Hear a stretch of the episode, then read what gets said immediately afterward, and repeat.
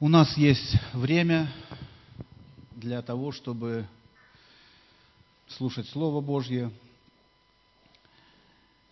Я хочу предложить вашему вниманию одно, э, несколько мест Писаний, но это Ветхий Завет, третья и четвертая книга Царств.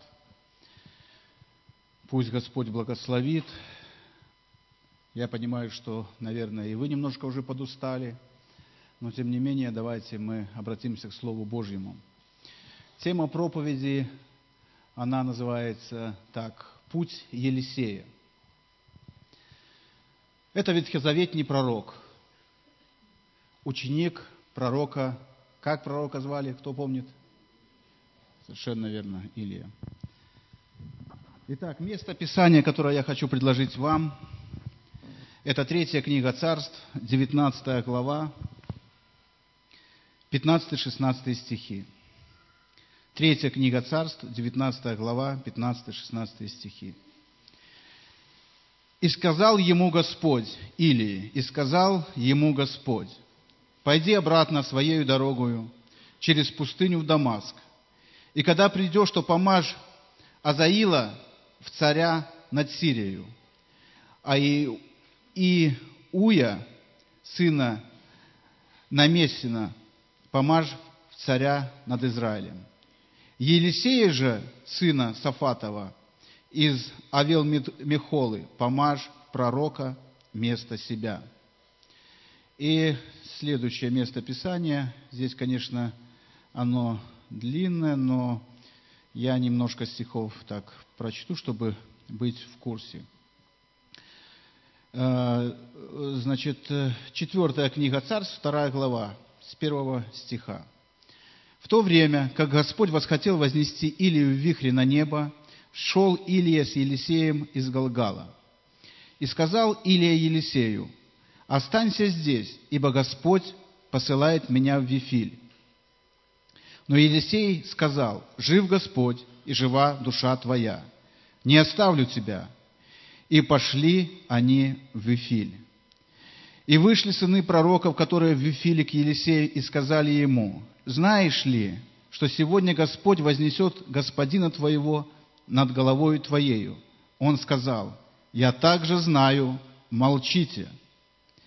И сказал ему Илия, «Елисей, останься здесь, ибо здесь, ибо Господь посылает меня в Иерихон». И сказал он, «Жив Господь, и жива душа твоя» не оставлю тебя, и пришли в Иерихон. И подошли сыны пророков, которые в Иерихоне, к Елисею, и сказали, знаешь ли, что сегодня Господь берет господина твоего и вознесет над головою твоею? Он сказал, я также знаю, молчите. И сказал ему Илия, останься здесь, ибо Господь посылает меня к Иордану. И сказал он, жив Господь, и жива душа твоя. Не оставлю тебя. И пошли оба. Ну, дальше мы тоже будем читать. Значит, сейчас я хотел бы обратить ваше внимание немножко на историю. Э, первое место Писания, которое я читал с третьей главы, оно, значит, говорит о том, читающие Библию, наверное, будут помнить место, когда пророк Илия бежал и пошел на гору Божью Харив. Он шел 40 дней, 40 ночей, пришел туда, зашел в пещеру и уснул. Э, гора Харив, она носит такое значение – сухой, пустой, разоренный. Дорогие друзья, я неспроста буду вам цитировать место, э, название каждого города, что он значит. И, допустим, я сейчас начинаю с пророка Илии, где он получил откровение в пустынном месте, в месте, где есть голод, где есть пустота, где нет ничего живого. Когда мы читаем Библию, мы знаем, что он уснул, ему ворон приносил, значит, да, он пил из ручья. Эти моменты мы все читаем в Библии и помним их. Но когда он получил откровение от Бога, он спустился с горы, и Господь ему сказал, ты пойдешь той же дорогой. На что я хочу обратить внимание? Тема проповеди «Путь Елисея». Если сравнить наше время, время Нового Завета, друзья, наверное, людям в церкви хотелось бы быть в команде Елисея и в команде Илии. Правда? Наверное, нет, потому что что-то очень как-то слабо. Друзья, кто бы из вас хотел переживать каждодневно силу Божью и видеть славу Божью? Все. Но обратите внимание, Илия получил откровение, и Господь ему говорит, пойдешь обратно той же дорогой. В нашем разуме всегда есть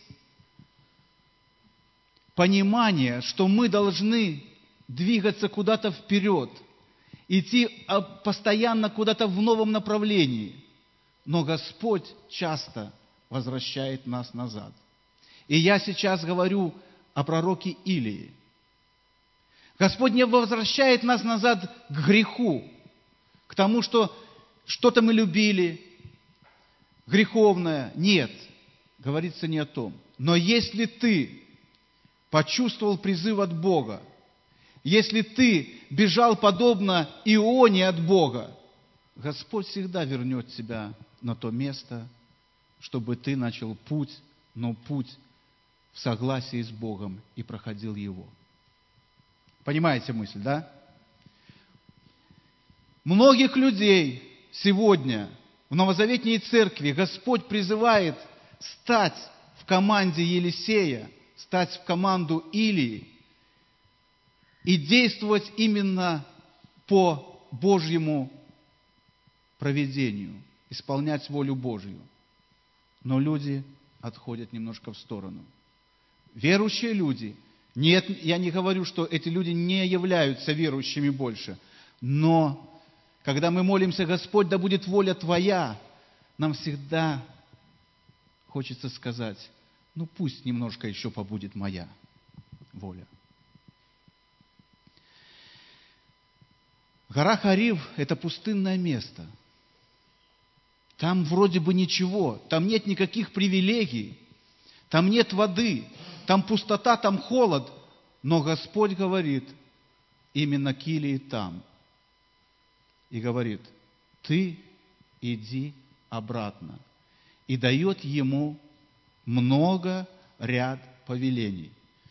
Вы думаете, это мало повелений? Иди помажь царя одного, второго царя помажь. И, друзья, это нужно быть человеком Божьим – то, что я сейчас скажу, подумайте и, при, так скажем, приравняйте к своему сердцу. Это нужно быть человеком Божьим. И помажь Елисея в пророке. И что там дальше говорится? Вместо себя. Бог, ты что говоришь? Что я тебе мало служил? Помажь Елисея вместо себя. Но если бы Илия не был действительно человеком Божьим, у него бы был этот трепет, у него была эта ревность, конкуренция. Но он понимал, что Бог, я от самого своего призвания, когда ты призвал меня, я служил тебе неизменно. Было время, когда я трусил. Было время, когда я шел на пролом было непоня... были непонятные ситуации в моей жизни, но я все равно следовал за тобой, я был верен тебе. И если ты говоришь, что именно вместо меня помажь в пророке Елисея, я поступлю так. Насколько доверия к Богу. Насколько нет человеческих амбиций, когда послушный человек послушен голосу Божьему. Мы читаем дальше, я не буду предлагать вашему вниманию это место Писания, да, но Илия идет, видит Елисей, орал землю. Он бросил на него милость. Елисей сказал, я пойду за тобой, разреши мне только сходить своим родителям. А Илия говорит, слушай, я тебе ничего не сделал. Иди, приходи, пойдем вместе, если хочешь. Призвание. Это призвание, дорогие друзья, это не то, чтобы человека упрашивать. Дорогой друг, дорогой брат или сестра, а не хочешь ли ты сегодня послужить во славу Господню, ради имени Его? Нет, мне еще Господь сегодня не сказал, еще милость или, или на меня не упала. Он говорит, я тебе ничего не сделал. Я тебе ничего не сделал, я просто бросил на тебя милость. Что ты хочешь? И написано дальше, я буду немножко сокращать время, и написано, Елисей пошел за ним, он э, зажег плуг, жарил мясо, убил волов, раздал людям, то есть полностью не оставлял для себя абсолютно ничего, чтобы он сжег мосты, чтобы не было возврата. И говорит, и пошел, и что делал, кто помнит? Служил Илии. Он не говорил, я Елисей и Илия, я пойду за тобой, но ты должен меня сделать тем и тем, чтобы когда мы приходили в определенное селение, чтобы все видели тебя, пророка, и чтобы ты меня представлял, вот это мой помощник. Я слуга. Я раб. Друзья мои, когда мы правильно понимаем эту позицию, что мы на службе у царя царей, что мы являемся рабами Божьими. Мы дети Его, усыновленные через жертву, через кровь Иисуса Христа. Но если ты находишься на служении у великого Бога, тебе не нужно рассказывать, потому что очень много моментов происходит, а раб я или сын, мы всегда имеем такую, знаете, борьбу. Как же себя назвать? Я раб или сын? Дорогой друг, тот, который слышит сегодня это слово, если ты находишься на службе у царя царей, царь, он всегда господин, а все остальные его вассалы. Понимаете? Через кровь Иисуса Христа мы имеем усыновление, мы имеем спасение, мы дети Божьи, но дитя может быть на службе у своего Отца, Царя царей. Проходит время, и Илия и Елисей приходят в Галгал. Это очень историческое место. И я подчеркиваю, напоминаю, что тема проповеди – это путь Елисея – и, друзья, я хочу еще поставить ударение вот на что. Что это не было просто путешествие двух великих людей. Что они просто так пошли прогуляться. В принципе, в принципе. Илия должен был исполнить то, что сказал ему Господь. Помазать двух царей и оставить пророка вместо себя. Все. Господь исполнил, расписался, до свидания. Забирай, где колесница? Прилетела колесница с неба, сел и улетел. А тут все как, как будет, так и будет. Ты, Господь, позаботься. Это не было просто прогулкой. Они приходят в Галгал. Они шли через пустыню, через пустынное место. Приходят в первое место их остановки, это город Галгал. И место это, чем оно историческое? Если взять историю вообще евреев, то там масса э, событий происходило. Значит, это первая остановка когда шли евреи из египетского плена, это первая остановка, когда они шли в землю обетованную. Что там происходило? Там происходило, дорогие друзья, следующее.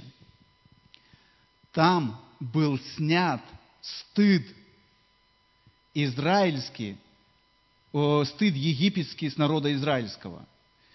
Там весь народ, когда вы будете читать Библию, он обрезался. И слово «галгал», значение этого слова, оно обозначает сваливание, скатывание, то есть свалился стыд.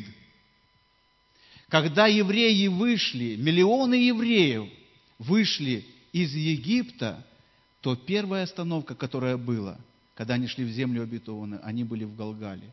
И весь народ обрезался. И когда они обрезались, то это было значением того, что они стали действительно народом Божьим. Почему у них не было этого, э, совершено этого ритуала в плену? Потому что им никто не разрешал. Они, да, были народом Божьим, но до тех пор, пока у них не произошел этот ритуал, они не являлись таковыми. Но когда они сняли это поношение египетское, в этом месте, это историческое место.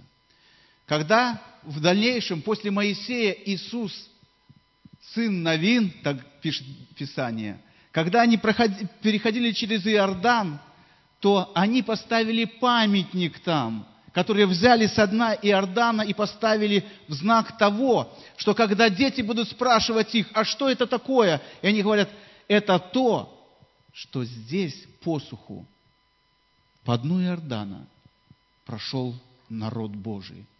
И это памятник тому, что сделал Господь.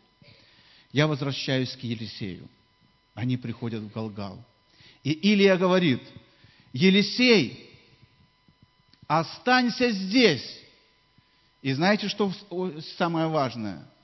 Мы во всех этих трех местах, э, э, Галгал, Вифиль, Ерехон, мы будем э, видеть участие пророков. Держите мысль. Мы будем видеть участие пророков. Только чтобы вы не поняли, что это против. Мы должны ревновать о дарах духовных. Но я говорю о подтверждении. Историческое место. Елисей был призван на служение. Они приходят в Галгал. Чем не место, чтобы здесь остаться? После пустыни, усталость, там есть возможность помыться. Здесь есть пророки, которые тебе подтвердили, ты знаешь, что твоего господина сегодня возьмут на небо над твоей головой? Знаю. Молчите. Но это такое хорошее место, это такая хорошая церковь там могла бы основаться, я говорю прообразно, это был Ветхий Завет, что здесь только служить привилегия. Здесь только одни исторические места чего стоят. И быть там, находиться в пророках, в главенствующих, это огромная привилегия. Но что делает Елисей? Он говорит – я пойду за Илией. Илия ему предлагает, может быть, ты останешься. Господь ему сказал, иди и помажь его в пророке. Но Илия, будучи человеком Божьим, он проверяет своего преемника. Кого он оставит вместо себя? Что этому человеку нужно? Что этому человеку нужно – может быть, ему нужна человеческая слава. Может быть, ему нужно призвание. И он проверяет и говорит, останешься. Он говорит, жив Господь и душа твоя. Я иду с тобою. Следующий момент, когда они приходят в город Вифиль. Вифиль – это тоже историческое величайшее место, которое описано в Библии. Что там происходило? Когда во время своего бедствия от своего брата Исава Иаков бежал, он притомился, прилег. И что там произошло? Он увидел откровение, сон, увидел лестницу, сходящую да, с неба, поднимались, опускались. И он это место и рядом ближлежащий город назвал Вифиль, что значит «дом Божий». И когда они приходят в Вифиль, выходят опять же пророки, люди Божьи. В каждом из этих городов, дорогие друзья, была школа пророков, школа пророческая. Пророчествовать учили. Брали одаренных людей и учили. Это были сыны пророческие написаны. И они говорят, тоже те же самые слова. Знаешь, что сегодня Господин твой вознесется тебя перед, э, э, над головою. Он говорит, знаю, молчите. Илия повторяет те же самые слова. Я уже не буду растягивать, чтобы не, не, не тратить время. И говорит, может быть, ты останешься здесь. Это Дом Божий. Как праотец Иаков получил откровение здесь. Это очень исторический момент, очень исторический город. Что тебе нужно еще? Останься здесь и давай здесь служи. Дорогие друзья, я хочу сказать сегодня, многие церкви, есть церковное учение целиком, целые церкви живут старыми, несбывшимися откровениями. Кто-то получил откровение, этот ряд получил одно откровение, этот ряд другое. Я образно говорю, я ни в коем случае не разделяю. И люди живут, не живут новыми победами, не живут новыми какими-то откровениями, а ищут того прошлого. Я хочу привести такой даже пример. Знаете, а, вот э, в прошлом году я ездил на рыбалку, меня брали. Я сам не рыбак, но у меня есть снасть, спиннинг. Да? Э, меня брали пару раз на рыбалку. Я словил в прошлом году осенью пять щук. И я вам хочу сказать, что рыбаки, которые вот просто любят это все делать, да, я понимаю их азарт, когда ты в это все, ну, событие происходит. Ой-ой-ой. Но в этом году я ни разу не был. Но друзья, там знакомые, братья, они ездили на рыбалку, и много щук они словили. Но у меня в прошлом году был рекорд. Я словил щуку 5 килограмм 75 граммов. И когда я сейчас встречаюсь с рыбаками, когда они вставляют фотографии, показывают, я говорю, ну я в прошлом году, сколько весит? ну, там 4 килограмма, там, да. Я говорю, 5,75. Но, друзья мои, это было в прошлом году. Это было прошлое откровение. Понимаете, да, я такую параллель провел. Это было прошлое. Оно не работает. Эту щуку съели, фарш, там это все забылось. Да? Но люди, которые ездили на рыбалку в этом году, они по количеству, возможно, они не словили 5,75, но они словили не 5, а 15 щук. И в общей сложности масса веса, она была далеко не моя, правильно? Мы живем прошлыми победами. Это мы будем говорить, когда будет э, место в Ерехоне, о Ерехоне. Но сейчас мы говорим о откровениях, дорогие друзья. Чем знаменит еще этот город Вифиль, что здесь было разделение Северного царства и Южного. То есть, когда после смерти э, Соломона здесь происходило разделение. Понимаете? И эти откровения, если мы будем жить старыми откровениями, они раздерут церковь надвое. Всякое откровение, оно должно иметь завершающую фазу. Да, есть вопрос времени. Понимаете меня, да? Есть вопрос времени. Было откровение, было пророчество, было слово – и да, мы не имеем такой возможности и права, чтобы подгонять Господа. Бог явит все в определенное время.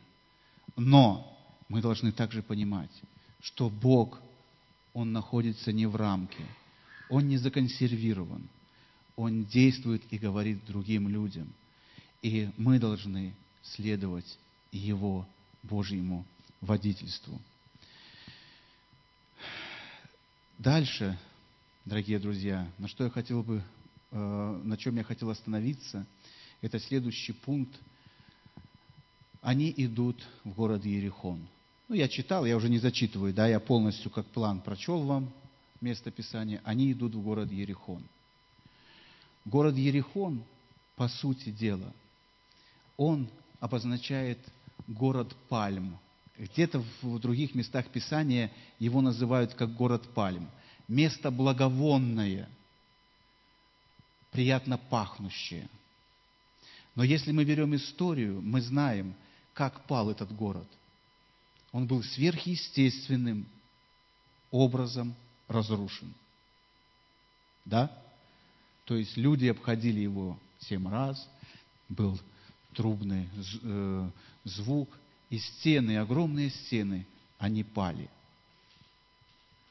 И опять же, те же самые слова в точности выходят пророки и говорят, ты знаешь, что сегодня возьмут твоего господина у тебя над головой. Он говорит, знаю, э, молчите. И правда в том, дорогие друзья, в чем же здесь еще одна изюминка, преимущество, что предположительно, предположительно говорят, есть и библейские основания в том, что в Иерихоне школа пророков была создана самим Илией. И вы представьте, в Галгале пророки выходят и говорят, Илия говорит, останься. В Вифиле пророки выходят и говорят, Илия говорит Елисею, останься. Но приходят в, Иерихон, место благовонное, да, значение этого слова. Но если взять исторически, то когда Иисус Навин, при Иисусе Навине, Навине это было разрушение этого города, Он нанес заклятие на этот город. И 600 лет там не было ничего. И только при Ахаве начался строиться этот город. В дальнейшем это была резиденция э, Ирода, там, э, ну, это исторические моменты. Я так вам для общего такого э, обозрения говорю. Но здесь выходят пророки и говорят, ты знаешь, что господина твоего сегодня Господь в вихре вознесет. И Илия говорит, оставайся здесь. И как, какой соблазн, какой соблазн у Елисея, чтобы остаться с учениками, а возможно даже стать во главе учеников, сынов пророческих, э, учеников Илии, потому что школа пророков была создана Илией. Я бы хотел остаться, думает, наверное, Елисей. И вы представьте, это просто моя мысль, и вы представьте, усталые люди, прошедшие великий путь из города в города, они шли, это бездорожье, это люди. И я хочу сказать, что везде в то время в Израиле это было безбожие. Безбожие. Это были идолы, это было неправильное состояние перед Богом. Что же говорит дальше Елисей? Елисей говорит, я пойду с тобой. В девятом стихе написано, я не прочел это, когда Илия задал вопрос, хорошо, ты пойдешь со мной, но чего ты хочешь? Он говорит, я хочу двойного помазания, которое на тебе, я хочу двойную порцию, чтобы оно было на мне. Он говорит, слушай, ты, говорит, нелегкого просишь, это тяжело.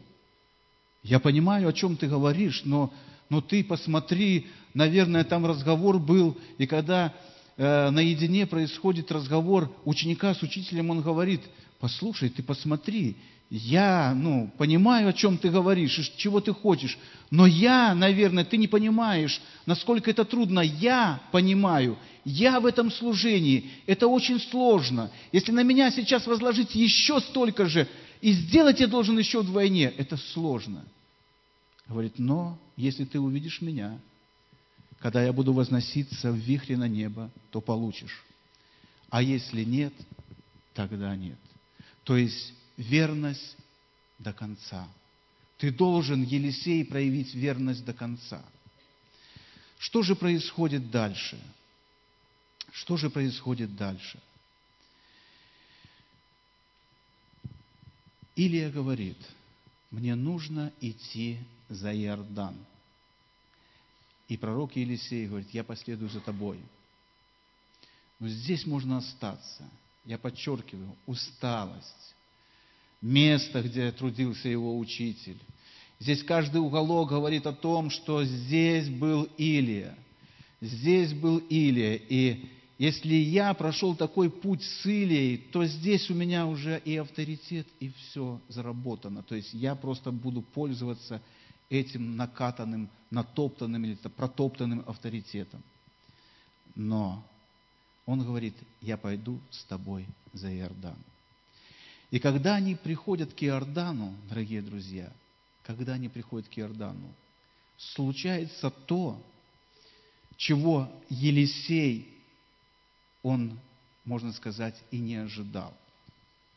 Илия снимает свою милость, которую когда-то в начале он бросил на Елисея, сворачивает ее и бьет по воде, и вода расступается.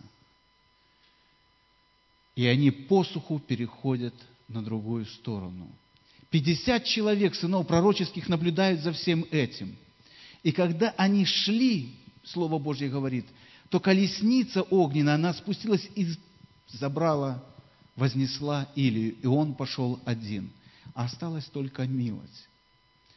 И вот наступает тот момент, когда Елисей должен проверить помазание, которого он просил – я хочу, чтобы, вы, чтобы был отмечен психологический момент. Мы просим иногда великого у Бога. И где-то, наверное, в нашем подсознании человеческом мы думаем, я буду просить, но даст или не даст, как будет. Но мы, написано в Слове Божьем, должны просить с верой, немало не сомневаясь, чтобы не были подобны людям, которые просто молятся на углу улиц и много, э, в молитве э, являются многословами. Он поднимает милость. Стоят 50 человек на той стороне и наблюдают. Ну, вы представьте ситуацию. Я всегда говорю, это уже, наверное, сотый раз я повторяю, когда читаешь Библию, ну, у меня как-то вот это все рисуется. Да. Ну вы представьте, сверхъестественное событие. Оно не происходит каждый день, и оно больше не было, нигде в Библии об этом не написано. Огненная колесница с небес спускается, забирает пророка и его уносит. И ученик, который служил ему, он остается один. И остается только милость. Но дело в том, друзья, дело в том, что 50 человек, непростых людей, они стоят и наблюдают. Это сыны пророков. Они не знали, что, что будет происходить. Я э, слушал проповедь Давида Вилкерсона, великого мужа Божьего. Э, тема проповеди называлась э, «Милость Илии». И он там говорит о том, что он сравнивает с нынешним поколением, с нынешней церковью. Это интеллектуальные люди были – они знали, что происходить, э, должно происходить. Они знали закон. Они знали, когда нужно пророчествовать, потому что обязательство школы пророков, оно предписывало это. Они знали все, как нужно сделать. И они ожидали, что сейчас будет происходить. И я хочу вам Это все сгруппировать, все эти мысли, которые так я э, ну, долго растягивал, чтобы вы поняли, он мог остаться в Галгале, мог остаться в Вифиле, в Доме Божьем, где откровение. Он мог остаться в Ерехоне, где есть победа, и мог жить э, прошлыми победами и сказать, вы помните, как здесь в Ерехоне Господь, тот, которому я верю и имя которого я представляю, он может здесь действовать. Здесь в Ерехоне пали стены, здесь победа Господня. Я живу тем, но он пошел за Иордан. И люди наблюдают за ним. Он берет милость и бьет по воде и говорит, где Господь Бог или Он самый? И воды Иордана расступились. И, дорогие друзья, я не буду уже затягивать время, потому что извиняюсь уже за это, за 14 минут, да. Но мысль моя в том, я хочу, чтобы вы прочли это в Священном Писании. И написано, он пошел обратно той же дорогой. Если вы внимательно слушали, когда получил откровение Илия, Господь сказал, иди обратно той же дорогой, помажь цари и помажь пророки. И он был послушан и пошел. Когда, он, Илия, э, когда Елисей пошел с Илией, когда он получил двойную порцию помазания от Бога, он пошел обратно той же дорогой. В Иерихоне его было признание сынов пророческих. В Вифиле дети – это символ развращенного мира. Они вышли и начали смеяться. Э, э, в английской Библии э, написано «молодые люди», не дети. Молодые люди вышли и начали смеяться над человеком Божьим, называя его плешивым. Он проклял их, и медведица вышла и разодрала их. Он шел тем же путем. Туда он шел слугой. Туда он шел рабом Божьим. Назад он шел человеком с двойным помазанием от Бога. Я хочу оставить вам ободрение, дорогие друзья. Не ждите остановки после пустыни, но двигайтесь вперед. Легко утешить себя, сказав такие слова. Я устал, я много уже прошел и много сделал. Я много, во многом был верен, многое совершил. Но я хочу оставить слова ободрения вам. Идите вперед, двигайтесь, пока Бог не даст вам этого двойного помазания. Следующее, не живите старыми откровениями. Не живите старыми откровениями. Но если у вас есть личные откровения от Бога, проверяйте их. А не сбылись ли они? Потому что в суете житейской мы можем именно забыть о том и их выдавать еще как не сбывшиеся. Я тоже расскажу как пример. Когда-то, 12 с лишним лет назад, было мне пророчество, э, когда Бог поставил меня на служение. Я не, не ожидал этого, это было спонтанно. Мы поехали к сосуду, и пророк среди всех людей, ехали именно нужда, открывать центр или не открывать. Сосуд не знал, я уже много об этом говорил. И когда мы склонились на колени, первое слово, которое подошло, человек подошел Божий и начал говорить в мой адрес, в мою жизнь. И это пророчество записывалось. Я мне отдали этот листок, он переложен на четыре части, я, я его в, в папку положил в центре, он лежал много лет. Но сейчас, по прошествии, я его открыл, пере, ну, прочел, и я понимаю, что есть все то, что было там сказано, оно уже сбылось. Но есть еще моменты, которые не сбылись. И я не считаю, что это старое откровение – но я не, не ставлю его э, авторитетнее священного писания, которое есть вернейшее пророческое слово.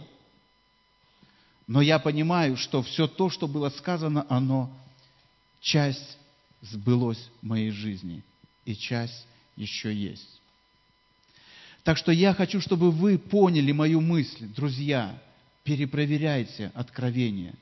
И когда вы будете поступать так, тогда не будет, это будет ненавязчиво для, для остальных людей. Потому что когда мы костенеем в этом, мы говорим, было откровение, и оно должно именно быть вот таким и таким и таким. Дальше нет никакого движения. Достигайте цели, идите до конца. Не бойтесь, не бойтесь рутины. Сейчас в мою обязанность входит тоже именно в служение реабилитации, именно здесь, э, ну, где-то, может быть, формировать какие-то команды. И по прошествии времени, это опыт небольшой, я говорю людям, молодым, которые хотят участвовать в служении, и это тоже касается церковных служений, церковного лидерства. Дорогие друзья, то, что я сейчас скажу вам, может быть, э, это покажется не до конца библейским – вы скажете, что в Господе каждый день обновляется все, все свежее, все как бы взлетает. Ты каждый день ну, меняешь розовые очки там, да, там и прочие моменты. Ну, если так думаете, продолжайте, но я думаю, что Господь вас научит. Есть такой, такое слово, как рутина. И я говорю, что вы определите свой духовный возраст, когда в вашу жизнь придет эта рутина – и когда вы переступите через это, знайте, что вы перешли в э, другую, так скажем, фазу Божьего присутствия. Потому что многие люди, они разбились в том, когда была эта одинаковость в их служении, одинаковость в их жизни, и они просто были растоптаны. Они сказали, это неинтересно. Где тот Бог, который написан в Библии? Где, то, где те откровения, которыми когда-то я был под, ну, подпитывался? Почему они не сбываются? Бог ожидает вашей верности, подобно верности Елисея. Останься в Галгале. Нет, я пойду. Останься в Вифиле. Здесь тоже историческое место. Здесь можно... Нет, я пойду. Давай в Иерихоне. Здесь победа. Пойду пойду за Иордан. И оттуда я буду проделывать свой путь обратно. На что это похоже, дорогие друзья? Слово Божье говорит, Слово Божье говорит нам,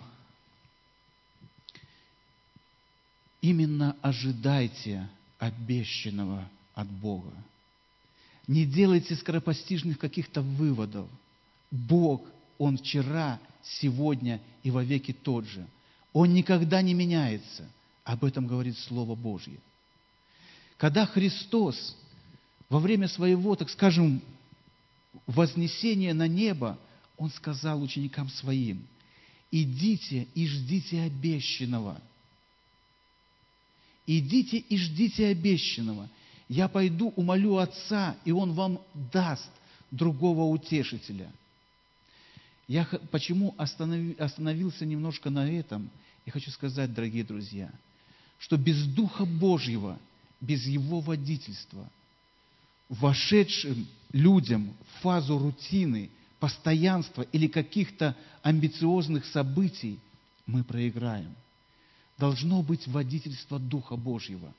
Когда ты водим Духом Божьим, ты понимаешь, твое ли здесь место, остаться ли тебе в Галгале или возогревать себя победами предков в Иерихоне или помнить откровение Божье в Вифиле. Пусть Бог благословит каждого из нас, дорогие друзья. Помните, Бог, Он есть Бог неизменный. Он вчера, сегодня и вовеки тот же. Последнее место, которое я хочу предложить вашему вниманию, это тоже как знак ободрения. Братья, я не почитаю себя достигшим, а только забывая заднее, простираюсь вперед. Стремлюсь к цели и к почести высшего звания во Христе Иисусе. Аминь. Помните, что путь наш здесь на земле, он не заканчивается именно в городе Галгал, именно в Иерихоне. он начинается только за Иорданом, когда ты сможешь пройти посуху, когда воды перед тобой расступаются. Помните еще одну мысль. Знай, что двойная порция помазания, она для тебя, дорогой брат и сестра. Не оставайтесь вне удела. Пусть Господь благословит всех нас. Давайте поднимемся и помолимся.